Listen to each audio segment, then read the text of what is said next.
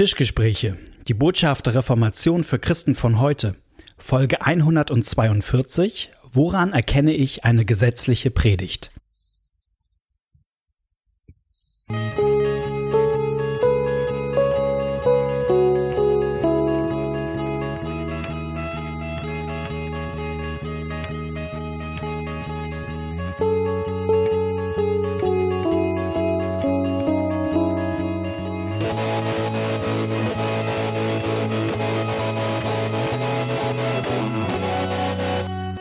Herzlich willkommen bei einer neuen Folge von den Tischgesprächen. Mein Name ist Malte Detje, mir gegenüber sitzt Knut Nippe. Grüß dich, Knut. Hallo Malte, schön, dass du da bist. Lass dich, ob, ob meiner ewig gleichen Anmoderation. Ne? Nein. Und nicht nur die ewig gleiche Anmoderation, die ewig gleichen Themen. Heute haben wir eins unserer Lieblingsthemen in anderer Gestalt. Genau, nachdem wir letztes Mal äh, betont haben, im Anschluss an Luther und die Bibel, dass eine christliche Gemeinde Recht und Pflicht hat, die Ja. Predigt zu beurteilen. Ja. Wollen wir heute nochmal darüber reden, welche Kriterien denn da hilfreich sein können. Und wir haben eben im Vorgespräch uns schon wieder ge geeinigt, dass eine halbe Stunde nicht reicht. Ups, nee. Aber dass wir das Thema wenigstens gut anschneiden können, sodass ihr Appetit kriegt. Genau. Es gibt viele, viele Sachen, die eine gute Predigt zur guten Predigt mach, machen. Eine Sache, die ganz wichtig ist, ist, glaube ich, dass sie nicht gesetzlich ist. Was ist das denn? Genau, das haben wir auch schon mal, glaube ich, in anderen Folgen irgendwie ähm, ausführlicher erklärt. So, von daher sei nur kurz darauf äh, verwiesen. Nochmal, ähm, gesetzlich ist eine Predigt dann, wenn sie Gesetz und Evangelium nicht unterscheidet. Sondern vermischt. Genau. Ganz kurz, was ist das Gesetz, was ist das Evangelium? Nur, dass wir einmal alle on the same Ganz page kurz gesagt, sind. das, das Gesetz ist das, wo Gott mir in der Bibel sagt, was er von mir fordert. Ja. Und Evangelium ist, wo Gott mir in der Bibel sagt, was er mir schenkt, was er tut. Genau. Und diese beiden Sachen müssen beide gepredigt werden. Ja. Also eine gesetzliche Predigt ist nicht eine Predigt, in der Gesetz vorkommt. Gesetz soll vorkommen. Mhm. Gesetzlich ist, wenn die beiden Sachen vermischt werden. Ähm, und wenn sozusagen in dem Part, wo etwas von mir gefordert wird, es so gemacht wird, als sei darin die Lösung. Ja. Denn das ist, also das, wenn das Gesetz als Heilsweg gepredigt wird, das ist es nämlich nicht. sondern Das Evangelium ist das, ist der Heilsweg. Das, was Gott tut, ist das, was Heil bringt.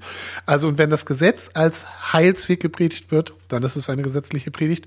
Oder wenn das Evangelium in gesetzlicher Form gepredigt wird, das heißt, das, was Gott tut, so gepredigt wird, als müsste ich doch das Entscheidende dann, Ja. also äh, hängt's an mir, ob Gott, ob Gott die Tore schießen kann. genau. So. Genau. Dann, äh, dann ist schlecht. Wenn du ihm nicht den Ball zuspielst, dann kann er halt auch kein Tor schießen. Genau. Genau. Das ist ganz grob das Thema Gesetzlichkeit und ähm, das schlägt sich vor allem natürlich in Predigten nieder. Das ist Ja. einer der Orte. Und ähm, es gibt Literatur zu dem, was wir machen. Ich habe gleich einmal eine Liste. Wahnsinnig gute Literaturempfehlung an dieser Stelle. Zwei wahnsinnig tolle Texte gibt's hier. Sag mal, welche beiden das sind. Ja, ich mache erstmal für den deprimierenden Werbung. Ja. Ähm, es gibt einen Aufsatz von Manfred Jusuttis, ähm, sehr alt. Ja. Der heißt Gesetzlichkeit in der Predigt der Gegenwart. Ich weiß gar nicht, von wann der ist. Irgendwie aus den 70ern oder so. Viele Jahrzehnte her, ja. Also es ist wirklich, wirklich sehr alt. Und den habe ich mal im Studium gelesen. Von 1969 ist der. Ja. Also das ist wirklich, äh, ich habe den mal im Studium gelesen und es war schrecklich, weil ich dachte, ach du meine Güte, das ist ja immer noch so. Und ich habe äh, deutlich später studiert, also jetzt auch schon ein bisschen her. Was Manfred Josutis in diesem äh, Text macht, ist, dass er irgendwie, ich glaube, Hunderte, wenn ich glaube, er nennt irgendwo eine Zahl 500. Ich weiß es nicht. Also fünf, er nimmt, er, Er hat, analysiert Predigten. er analysiert Predigten, Andachten, Bibelarbeiten. Also er sammelt die und dann ana- analysiert er die, inwieweit die das, was wir eben gesagt haben, inwieweit die das trennen oder vermischen. Und man muss dazu sagen, es ist ein bisschen anspruchsvollerer Text, weil es im Grunde mehr theologisch ist. Ist ein Theologentext, ja. Genau. Ähm, genau, also nicht so leicht zu lesen, auch, auch sprachlich, ähm, inhaltlich, wie gesagt, auch äh, sehr deprimierend. Ähm, aber jedem, der Theologie studiert oder der Theologe ist, ähm, kann ich den auf jeden Fall ans Herz legen. Schärft den Blick. Schärft den Blick und vermutlich frustriert er euch auch. Das Schlimme ist nämlich, was, was er, sein Ergebnis ist, dass, äh, und das interessant ist noch, diese 500 Predigten oder diese 500 Texte sind aus ganz unterschiedlichen theologischen Richtungen. Ja, also ist jetzt nicht irgendwie ja. nur eine Seite, sondern wirklich eine große Breite. Und er benennt darin, dass die aller, allermeisten die Sachen eben doch vermischen und eigentlich alle die gleichen Fehler machen. Und die zählt er dann auf. Und ich muss sagen, dass ich das, was er da beschreibt, nicht nur in dem wiederentdeckt habe, was ich so um mich herum gehört habe, sondern auch in dem, was ich selber ja. schon gemacht habe. Ähm, und als ich jetzt in, in, Vorbereitung auf die Folge in diesen Text nochmal reingeguckt habe, also ich habe ein Buch, das heißt Gesetz und Evangelium in der Predigtarbeit von Manfred Josotis, da ist dieser Aufsatz zum Beispiel drinne, aber der ist auch anderweitig auch veröffentlicht. Und ähm, jetzt kommen wir zum zweiten Buch, oder? ja. Die, wir haben doch keine Zeit. Ja, wir haben keine Zeit. Okay, es gibt ein zweites Buch, das ist jetzt ähm, ausdrücklich nicht nur für Theologen geschrieben, ja. sondern für die Gemeinde. Untertitel heißt auch Gemeinde denkt mit und heißt die Predigt beurteilen von Klaus Eickhoff. Auch der, schon älter. Auch schon älter, egal. Nur trotzdem antiquarisch super, wahrscheinlich zu bekommen. Trotzdem sehr gut. Ähm, der hat auch das Buch von Josotis gelesen. Was der aber macht, ist, dass er 15 Kennzeichen zum Beurteilen von Predigten nennt. Das ist im dritten Teil des Buchs. Er hat, äh, hat drei Teile. Und dann nennt er 15 ganz klare Kriterien, äh, die leicht zu erkennen sind und wo er auch besser noch als Josutis auch positiv darstellt. So soll es sein und nicht so. So soll es sein und nicht so. Das ist also auch als Anleitung, glaube ich, äh, besser und ermutigender. Und wenn ich ähm, das richtig weiß, hat er auch Beispielpredigten da drin. Ja, gibt's auch immer. Die ähm, eben auch zum Teil positive Beispiele haben und es ist richtig ein Arbeitsbuch. Ja. Richtig auch so, wo man gut auch mit einer Gruppe Haus, ähm, Hauskreis, Hauskreis so, so Fragen äh, mhm. äh, durcharbeiten kann. Also das ist noch ein bisschen konstruktiver ehrlich gesagt. So viel der Literaturwerbeblock. Ja, also diese Bücher, wer die gelesen hat, braucht die Folge heute nicht hören, weil. Hey, äh, genau. Ich habe genau, wozu überhaupt zuhören? Ich habe mal neun, neun Aspekte mitgebracht. Ja. Wo ich denke, mal gucken, ich weiß nicht, ob wir du bist das auch so ein Enneagramm-Typ, ne? Ja, Scherz. Äh, nee. Ja. Äh, neun Dinge, woran man eine gesetzliche Predigt erkennt. Ja. So, gehen wir mal, steigen wir mal ein. Man könnte mehr sagen als neun, aber wir. Ich, ich sag jetzt mal, mein, mein, wenn ich nur einen Punkt hätte. Wäre da nicht dabei. Nee, das weiß ich gar so, nicht. Ja. Nein, also ich mache jetzt hier, wenn ich nur einen Punkt hätte, wer ist der Held der Predigt? Ist das einer? Ja, das Punkte? ist mein Hater. Der, der, der, ich sag, ich sag mal äh, Nummer 8. Das ist so ähnlich. Ja, okay, das ist bei dir Nummer 8. Genau, das würde ich als, wenn ich es auf einen reduzieren müsste, wer ist der Held der Predigt? Okay, ich guck, wir gucken, ob wir da hinkommen. Wir fangen mal von vorne ja, an. Klar, gut. Mein erster Punkt wäre, das Evangelium wird mit Wenn-Dann-Konstruktionen gepredigt. Ja. Ich fang, wir fangen mal bei den leichteren sprachlichen Dingen an, denn manchmal erkennt man Gesetzlichkeit schon in der Sprache.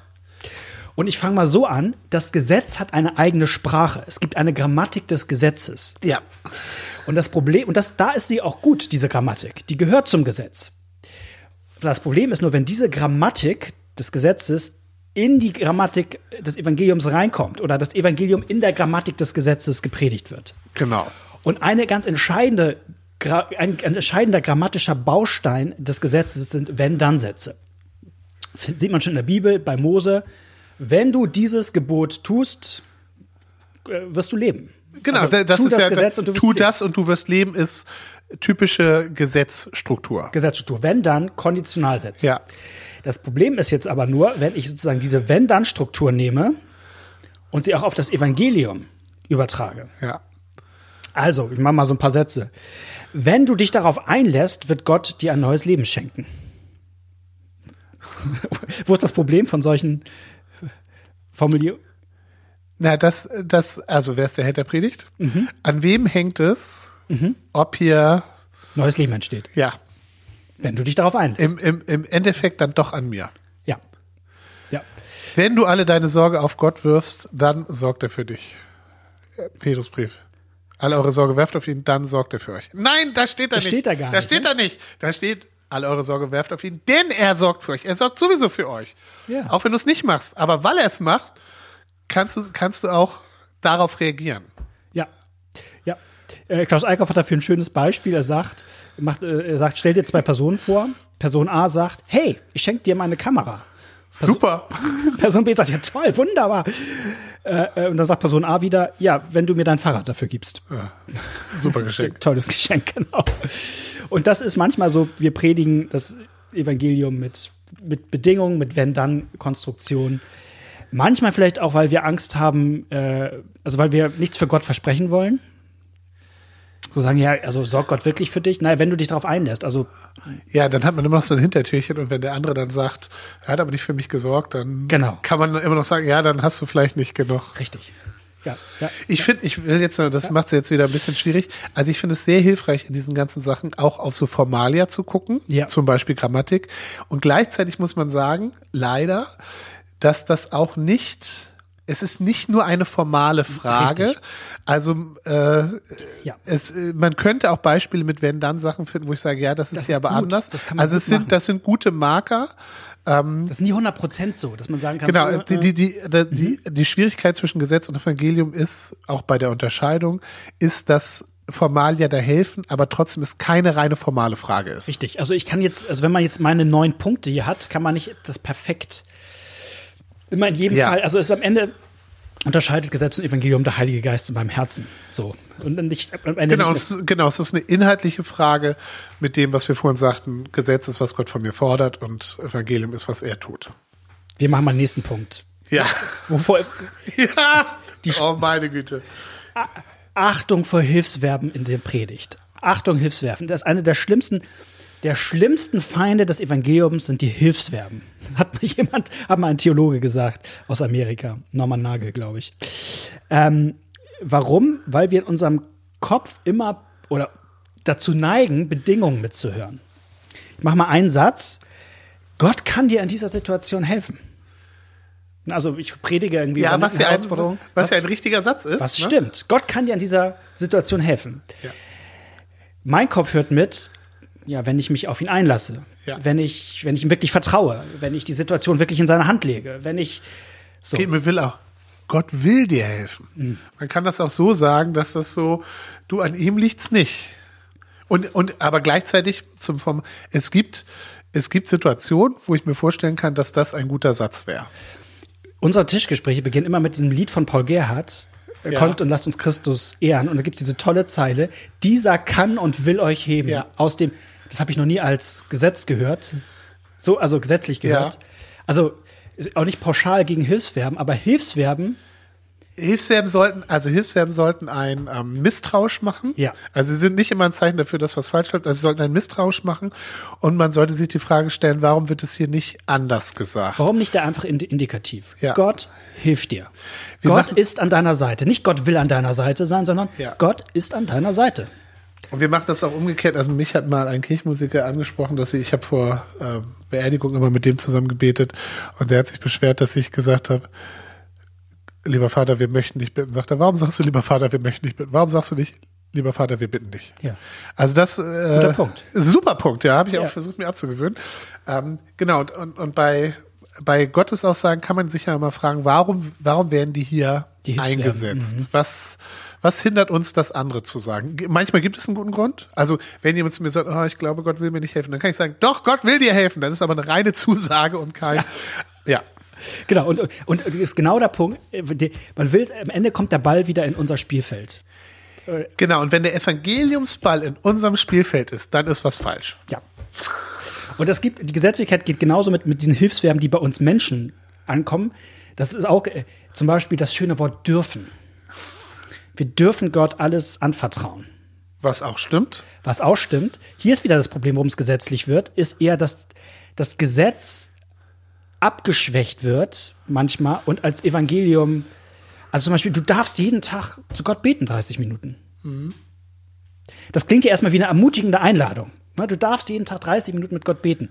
Es gibt vielleicht auch Situationen, wo der Satz sinnvoll ist, aber eigentlich kann hinter so einem Satz auch schnell der Imperativ mitgehört werden. Du sollst jeden Tag 30 Minuten Minuten beten. beten.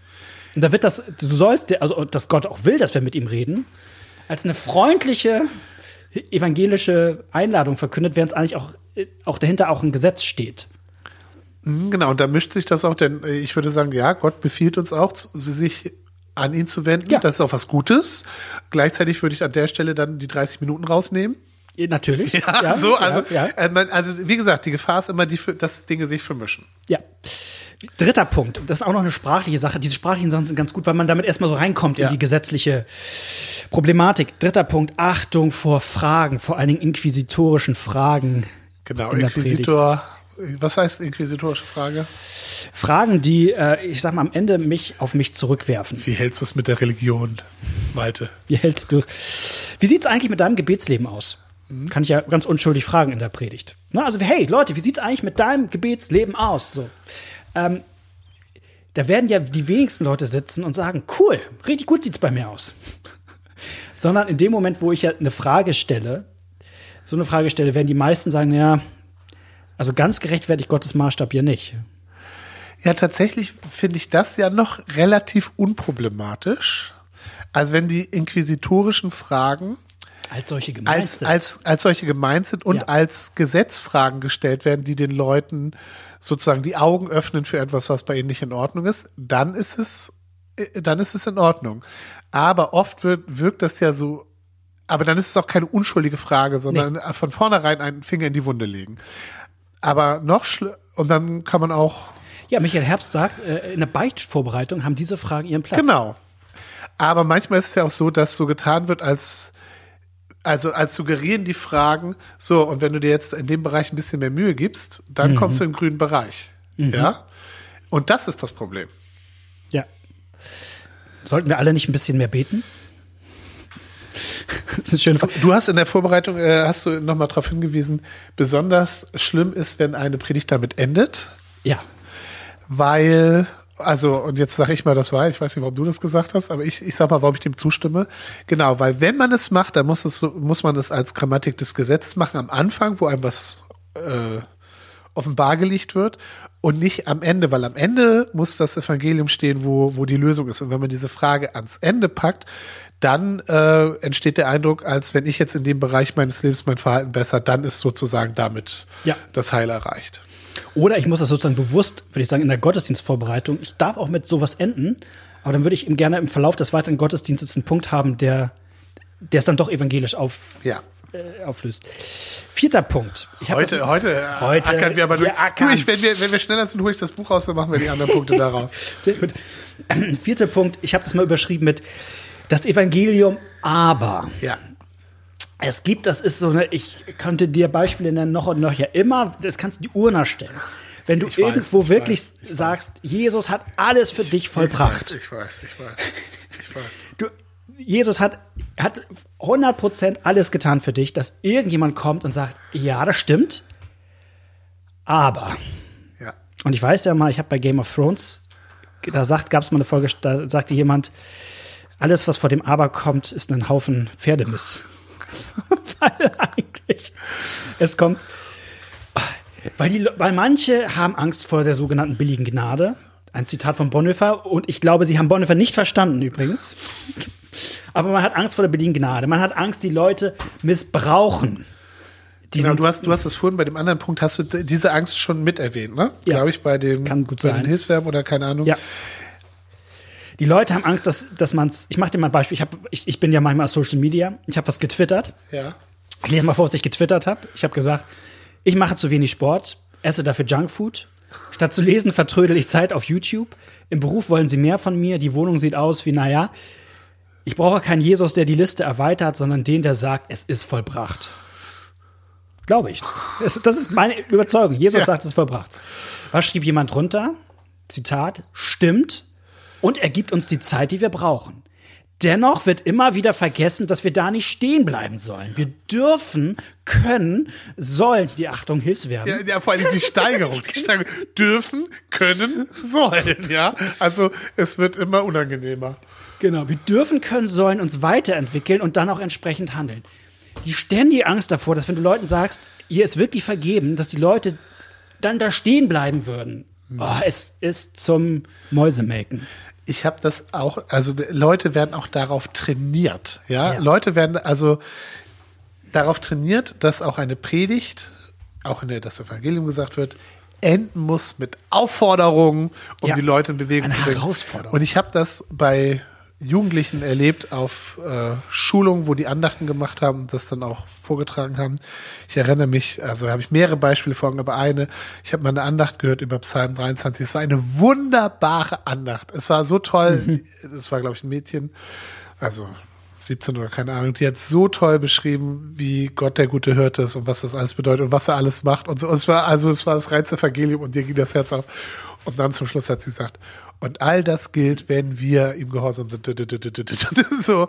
Und alles war wieder weg. Ja, alles war wieder weg, was ja so im Psalm 23 nicht steht. Und ich habe auch manchmal Leute angesprochen, die haben gesagt, ja, das habe ich gelernt. So muss man eine Predigt beenden. Ja, mit, mit, meine Güte, also, nee, muss man nicht. Man muss eigentlich, eigentlich muss man so von dem guten Hirten predigen, dass die Leute danach das von alleine machen. Ja, und eine der großen Auseinandersetzungen von Luther vor 500 Jahren mit Erasmus war um diesen Punkt. Erasmus hatte Angst, was wird, es gibt doch ein riesiges Chaos in dieser Genau. Welt. Wenn das Evangelium wirklich, wirklich frei ist, wenn wirklich es nicht an uns Menschen hängt, was, dann könnten die Leute, da könnte die Anarchie ausbrechen. Ja. Das ist gefährlich. Oh, die Angst der Leute vor dem Evangelium ist, ist wirklich, und man denkt, und das, Ja, weil das, sie, dem, weil sie dem Evangelium da das nicht, nicht zutrauen, dass es wirklich was verändert Ja. und dann doch schnell wieder mit dem Gesetz Und sie kommen. denken sozusagen, die Lösung besteht darin, in das Evangelium-Gesetz reinzumengen. Ja, genau. Und wenn man ein bisschen, bisschen, bisschen was Bitteres reinkippt, so, dann, boah, Entschuldigung, aber da werde ich wirklich auf 180. Ich kann es nicht mehr hören. Nummer 5. Gesetzlichkeit ist auch, wenn aus Konsequenzen Bedingungen werden. Ja. Ich würde ja sagen, ja, es gibt sowas wie Konsequenzen aus dem Evangelium. Dinge, das, würde ich, das ist ganz, ganz, Ganz wichtig. Ja. Also, das ist eben auch der Punkt, wo ich, wo diese Sache ihre Wahrheit hat. Ja, dadurch, dass Jesus ganz viel tut, das hat auch Konsequenzen in meinem Leben. Ja, das Ja. wird etwas verändert. Gottes Wort wird nicht leer zu ihm zurückkommen. Yep. Das neue Leben, das Gott schafft, das sieht Yep. nicht so aus, wie ich mir das manchmal wünsche. Ich dachte, als ich Christ wurde mit 17, jetzt noch zwei Jahre, dann äh, brauche ich Gott um nichts mehr um Vergebung beten, weil bis dahin äh, ist mein Leben auf der Reihe. Ja, so ist es leider nicht. Ja, ich also ich weiß jetzt nicht Ich- zwei Jahre, aber so ungefähr habe ich es mir vorgestellt. Ja, ja. dass äh, das jetzt äh, so ist es nicht, aber trotzdem nein. Das Evangelium hat Konsequenzen. Wenn das stimmt, wenn Gott der Held ist, dann wird mein, dann werde ich mein Leben auch daraufhin ändern und nicht, wenn Gott für mich sorgt, dann ist es auch richtig, dass ich meine Sorgen auf ihn werfe. Das ist folgerichtig. Und wenn ich das nicht mache, ist was nicht in Ordnung und das muss dann auch thematisiert werden, kann auch geschimpft werden. Ihr Kleingläubigen, sagt Gott dann. So, das sind aber Konsequenzen und das sind nicht die Bedingungen dafür. Genau, man kann diesen fünften Punkt, der ist nicht so ganz klar und einfach wie oft bei diesen anderen sprachlichen Sachen vorweg. Man kann diese Konsequenzen auch so benennen, dass sie manchmal faktisch wie Bedingungen wirken. Also ich finde, dass die so einen Druck aufbauen.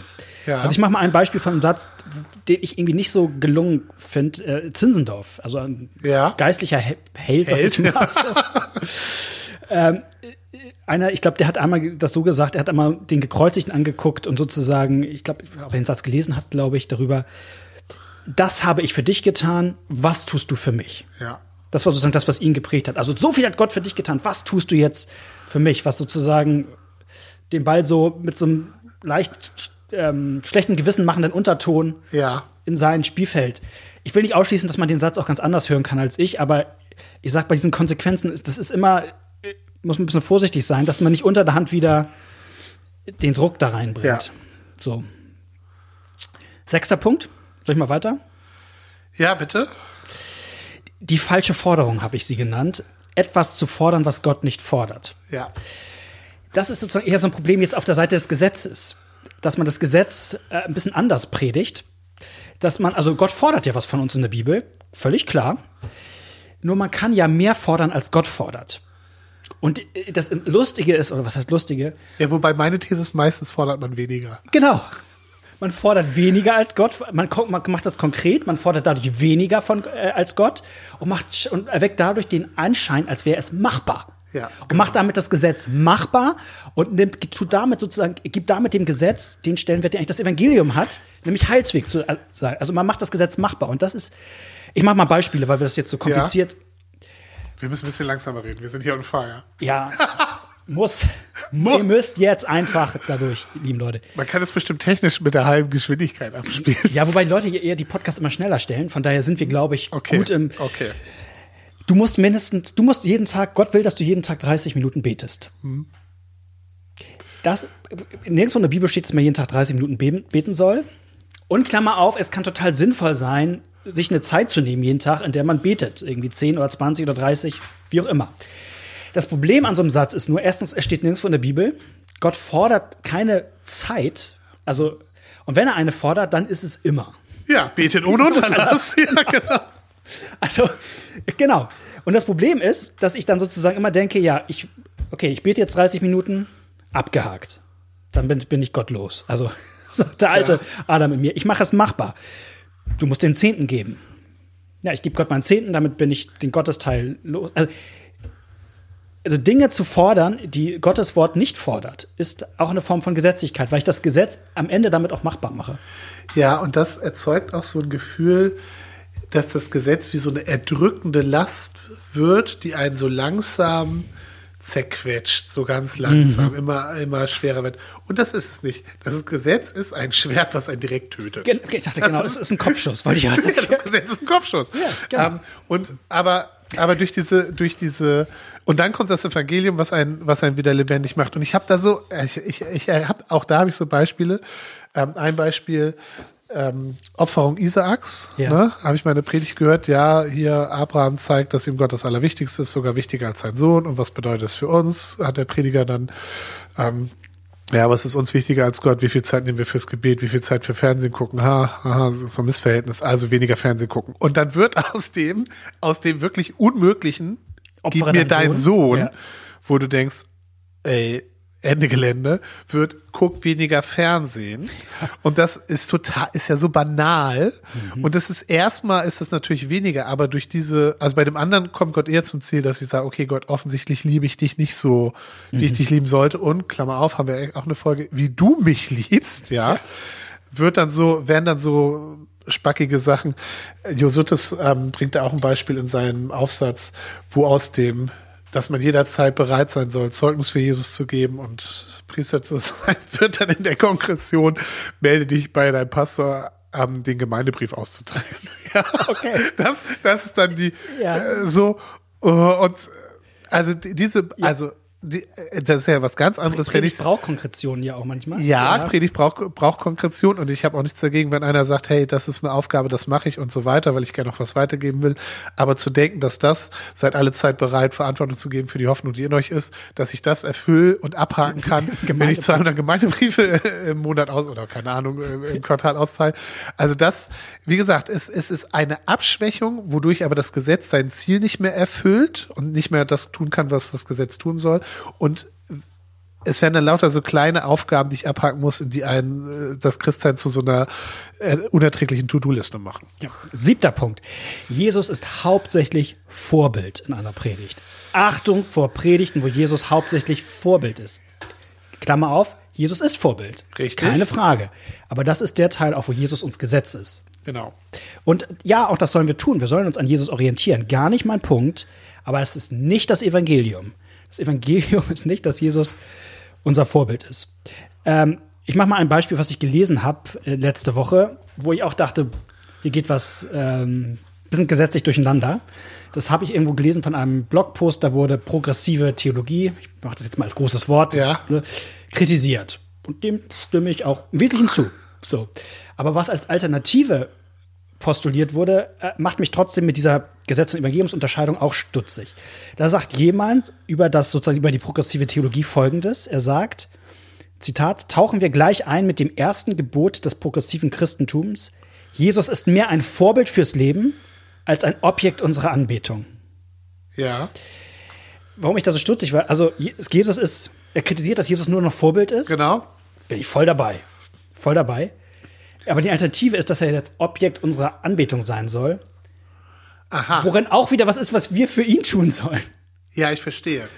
Ja, ja. Und ja. ich würde immer sagen, ne, die Hauptsache ist ja immer, dass Jesus Heiland für Sünder ist. Genau. Der was für sie uns dass tut. Dass er Subjekt unserer, unserer Errettung ist. Ja. Nicht Objekt unserer. Also, das ist er auch. Das ist er auch. Das ist auch, aber genau. Keine Frage. Ja, aber, genau. Aber wo, wo das eigentliche Problem, finde ich, immer noch bei, bei, in Anführungsstrichen, liberalem Christentum ist, ich weiß, großes Wort und so, dass am Ende es auch ein gesetzliches Christentum ja. ist, wo Jesus nicht der ist, der aktiv immer was für uns tut.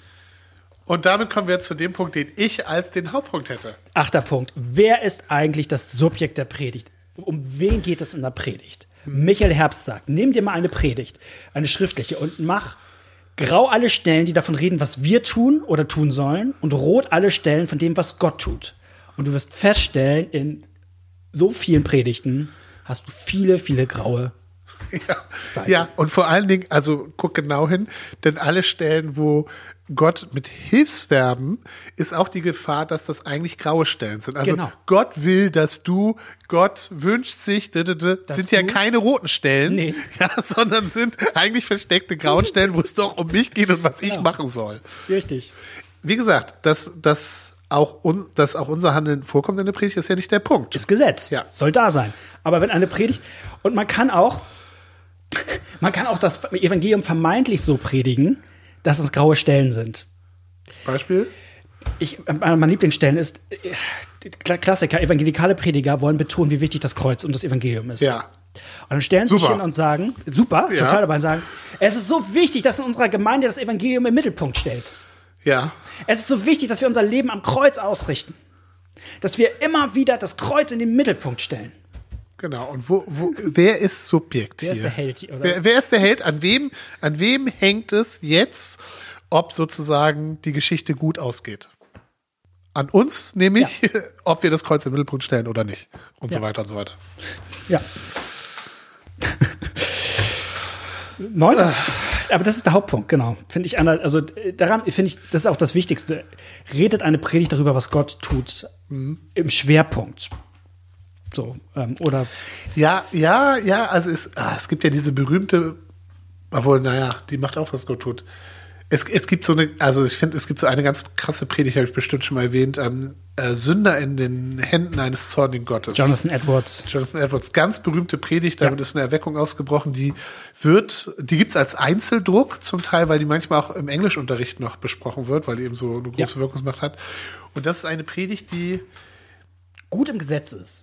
Die zu 95 Prozent aus Gesetz ist, eine, eine reine Gesetzpredigt. Ich würde mich nicht trauen, die so zu halten, weil die total krass ist. Und sie ist auch am Ende in ihrem Evangeliumsteil auch schlecht, finde ich. Da ist sie auch nicht gut. Ja, aber bei allem, also sie ist echt, echt hart, aber sie ist, es ist keine, wenn, also es ist keine, also man, es gibt ja, es gibt ja so dieses Klischee, dieses mit der Hölle drohen, damit Leute Christen werden. Und das tut sie nicht, obwohl die Leute da Angst vor der Hölle gekriegt haben. Es gibt die Geschichte, dass als das vorgelesen wurde, ähm, also er hat das, er hat das mit unbetonter Stimme einfach abgelesen, ja.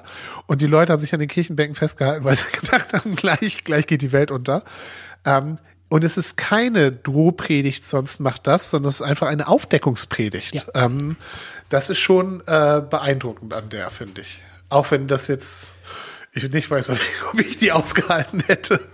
In dem, in dem Teil, ich glaube, ich meine, ich habe sie auch nicht ganz präsent gerade, aber am Ende ist es sozusagen dann doch die Lösung, dass wir uns bekehren. Also, dass ähm, sie sozusagen dann in dem Zuspruchsteil nicht Na, ich glaube, allein das Evangelium. Nein, ich, also ich habe, ich muss, ja, äh, man redet immer, ich habe das jetzt auch nicht mehr so präsent. Ich glaube, das Evangelium wird nur angedeutet. Es wird Ja. nur gesagt, ja, Ja. und die Rettung liegt bei Jesus. Und mehr wird da gar nicht gesagt. Also es ist eigentlich eine Predigt, wo die Leute hinterher zum Prediger kommen und sagen, erzähl uns, erzähl uns mehr von diesem Jesus, den du kurz, den du so kurz erwähnt hast. So, es gibt eigentlich keine Handlungsanweisung, was die machen sollen, um um äh, da rauszukommen.